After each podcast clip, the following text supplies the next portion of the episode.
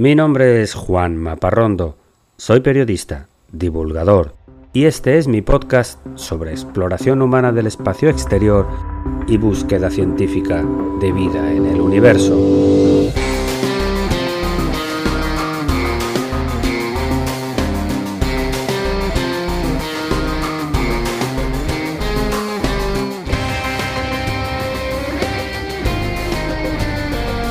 Bienvenidos a El sueño de Laika.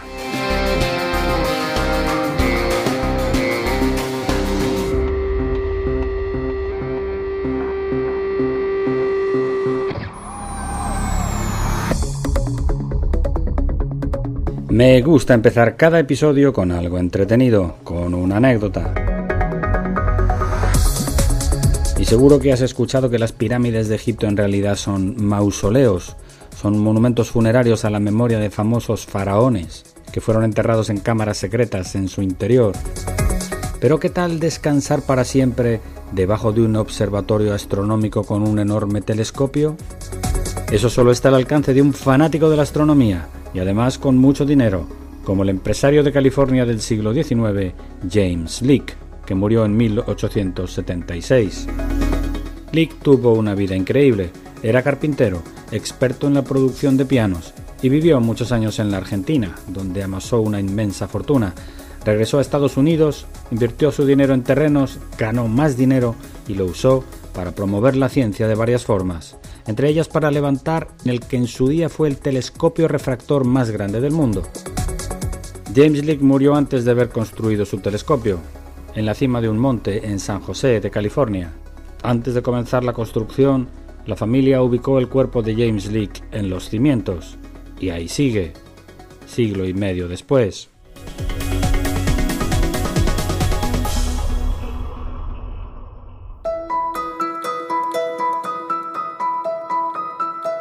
Hablemos ahora de cultura espacial. En esta semana en la que ha aterrizado con éxito en el polo sur de la Luna un robot explorador de la India, lo primero es felicitar a este país por haber sido los primeros. Y luego vamos a repasar los bellos y exóticos nombres de sus naves del espacio. Chandrayaan es el nombre de la nave principal, que fue lanzada el 14 de julio de este año. Chandra significa luminoso y es uno de los nombres de la luna en hindi. Y Yan significa vehículo, de modo que Chandrayaan se puede traducir al castellano como nave lunar. Esta es la Chandrayaan 3, pues hubo dos anteriores, y de ella se separó un vehículo de aterrizaje llamado Vikram, que es un nombre común masculino en la India que significa sabio, fuerte, victorioso. Vikram aterrizó en la superficie lunar el pasado miércoles 23 de agosto y lleva en su interior un robot autónomo para moverse por la luna que se llama Pragyan, otro nombre masculino que podemos traducir como sabiduría. Buenos nombres, sí señor, sabiduría, conocimiento, audacia y coraje, los atributos necesarios para la exploración humana del espacio.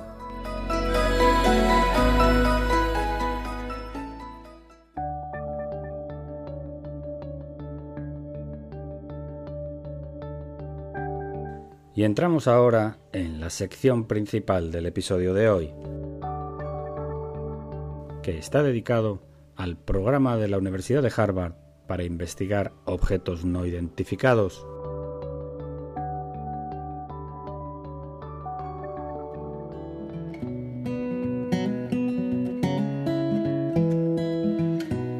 El pasado mes de mayo se publicó un artículo en una revista científica de astronomía firmado por 38 astrónomos y científicos de 17 universidades y centros de investigación de los Estados Unidos, Canadá, el Reino Unido y España, en él se anunciaba el lanzamiento de una investigación sobre objetos voladores no identificados, ovnis, un fenómeno al que recientemente le han cambiado el nombre a fenómenos aéreos no identificados, o UAP por sus siglas en inglés.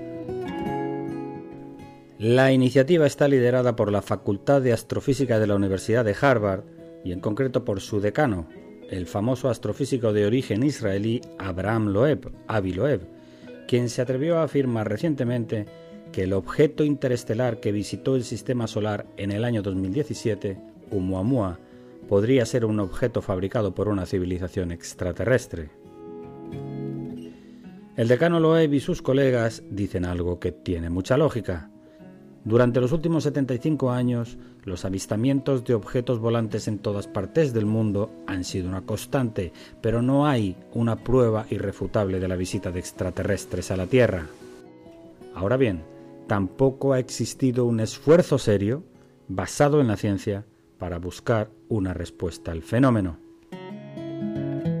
La Universidad de Harvard, quizá la casa de estudios más prestigiosa del mundo, ha decidido asumir esa tarea y le han puesto por nombre Proyecto Galileo y se han marcado un programa de trabajo de cinco años que coincidirá con otras cuatro iniciativas similares que se han lanzado en diferentes partes del mundo.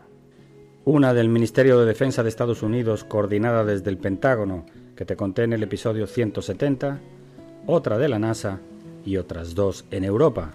La primera liderada por la Universidad de Würzburg en Alemania y otra de la Asociación Astronáutica de Francia. El documento publicado por Harvard tiene 43 páginas y ha sido revisado y aprobado por pares expertos y expone en detalle una metodología de búsqueda de fenómenos que te voy a detallar. Como buen artículo científico, lo primero que se define bien es la respuesta que se quiere obtener. El proyecto Galileo en concreto únicamente quiere demostrar la existencia de los fenómenos aéreos no identificados. Si existen, o si no existen. Nada más. Esta es la primera fase necesaria para una investigación posterior. Por ahora, nada de hipótesis extrañas. Repito, este fenómeno existe o no existe. Para obtener esta respuesta lo han pensado hacer de cara al futuro, por una simple razón. Hasta ahora, hasta la fecha, han estudiado miles de documentos sobre casos de avistamientos en los últimos 75 años y se han dado cuenta que la gran mayoría están basados en testimonios de personas, no evidencias palpables, algo que no tiene rigor científico alguno. Y se han dado cuenta además que solo una pequeña minoría de los documentos existentes, como libros, conferencias o artículos, están basados en ciencia real, con resultados revisados por expertos. Es decir, la data existente hasta la fecha puede ayudar un poco, pero lo mejor es crear desde cero una red de aparatos sensores en diferentes lugares que analicen el espacio aéreo durante un periodo de 5 años, después del cual podremos sacar conclusiones. Y el equipo multidisciplinar del proyecto Galileo ha diseñado con mucho cuidado un modelo de estación de detección de ovnis compuesto de varios aparatos de alta tecnología y que puede ser colocado en la azotea de un edificio convencional. Y la primera de las estaciones de vigilancia la han colocado precisamente en el techo del Centro de Astrofísica de Harvard, en la ciudad de Boston. Y escucha bien, una estación de vigilancia del proyecto Galileo está basada en obtener al mismo tiempo y de forma redundante información sobre cualquier objeto detectado en un espacio aéreo. Si es un avión, por ejemplo, o una banda de palomas, lo detectará. Pero no se trata solamente de tomar una foto, sino de detectarlo por radar para saber su posición exacta, su velocidad, hacia dónde se dirige y de dónde viene, cuáles son sus propiedades materiales, cómo es su superficie, su color, su forma o si tiene algún distintivo externo. Se analiza igualmente su temperatura, su brillo, su campo magnético, su luminosidad, el sonido que emite, si emite ondas de radio, si expulsa flujos de energía o calor o humo. Y todo esto se completa con información del contexto, es decir, en qué hora del día o de la noche se detecta el objeto, si hay nubes o no, en qué época del año y cuál es la temperatura del ambiente, si llueve o nieva y cuáles son las condiciones del viento, etcétera, etcétera, etcétera. Para obtener este completísimo análisis del objeto, cada estación de vigilancia del proyecto Galileo contará con seis juegos de instrumentos. El primero es un radar capaz de detectar desde grandes aviones a pequeñas aves. El segundo es un receptor de radio multibanda. El tercero es un sistema integrado de micrófonos capaces de escuchar ultrasonidos e infrasonidos. El cuarto es una cámara giratoria en tres dimensiones de altísima resolución y velocidad, diseñada para el seguimiento ultra rápido de objetos en movimiento con un zoom de 40 aumentos. El quinto es una estación de cámaras de observación permanente del cielo completo, alineadas con cámaras de infrarrojos y ultravioletas. Y el sexto y último juego de instrumentos es una estación meteorológica completa con termómetro, barómetro, anemómetro, magnetómetro, detector de partículas en suspensión en el aire y otra cámara adicional de observación del cielo. Toda esta data está controlada en cada estación por una computadora central que analiza los resultados de forma automática, los completa con informaciones de sistemas meteorológicos y de controladores del espacio aéreo y lo envía al centro de control principal del proyecto Galileo. El equipo del proyecto Galileo acaba de cumplir un año desde que inició su trabajo. Esta es la voz del profesor Avi Loeb hablando con orgullo de su iniciativa. No damos nada por sentado, somos completamente agnósticos. Pero parece que el gobierno nos está diciendo que hay objetos excitantes ahí fuera y queremos averiguar qué son. Y eso es lo que esperamos hacer.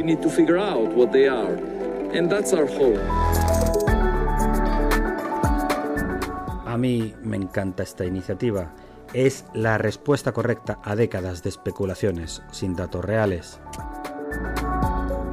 Hasta ahora, los eternos escépticos que niegan absolutamente la existencia de este fenómeno no aportaban tampoco nada nuevo, se dedicaban a quejarse simplemente sin hacer nada y utilizaban los argumentos habituales que si los extraterrestres están aquí habrían aterrizado ya en el jardín de la Casa Blanca, que si los científicos tienen mucho trabajo para investigar patrañas, que todo el que se dedica a esto cae en el terreno de la pseudociencia, que los sentidos pueden engañar al ser humano y por tanto las declaraciones de los testigos no son creíbles.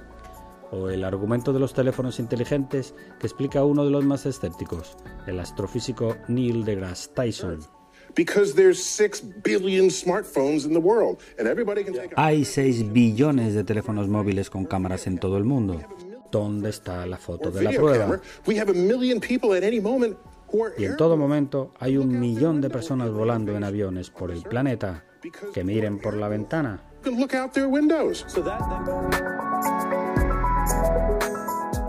Ya no hay que esperar a la foto con la prueba que pide Tyson.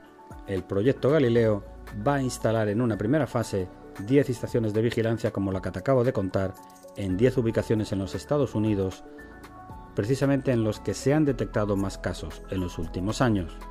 La mayoría están en el estado de California y en el vecino estado desértico de Arizona. La data extraída de estos puntos de forma continua durante 5 años será irrefutable la duración en el tiempo podrá ayudar a destacar fenómenos relacionados con la estacionalidad, como aquellos que ocurren en verano o en el invierno. Por cierto, que la ubicación de las estaciones será secreta, para que nadie pueda saber dónde están y alterar los resultados. Solo es conocida la estación que existe en el techo de Harvard. Y todas estas informaciones se compartirán luego con los estudios paralelos de la NASA y del Pentágono para tener una visión completa desde varios ángulos. Es una investigación fascinante. Por mi parte, estaré pendiente de los resultados que vayan apareciendo y desde luego te lo contaré.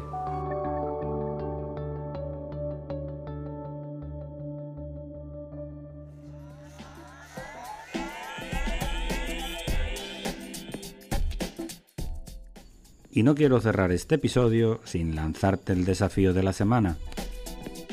Te invito a que estés atento a la aparición del planeta Saturno en el cielo en estos días. El planeta se encuentra en oposición al Sol, es decir, el momento en que brilla más al reflejar la luz de nuestra estrella. Es el momento perfecto para iniciarte en observación astronómica.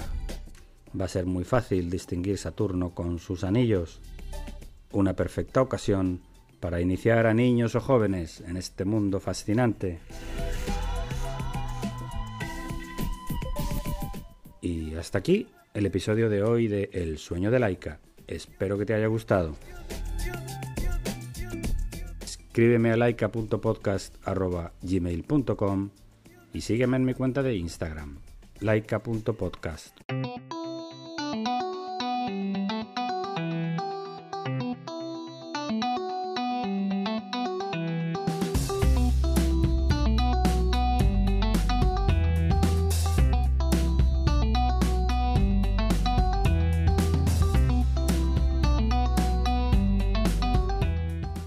Todos los contenidos de este podcast son materiales originales y están protegidos por leyes de copyright.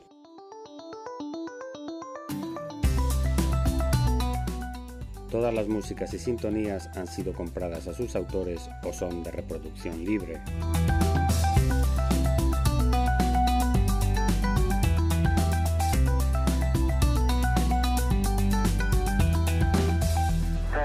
Base Eagle.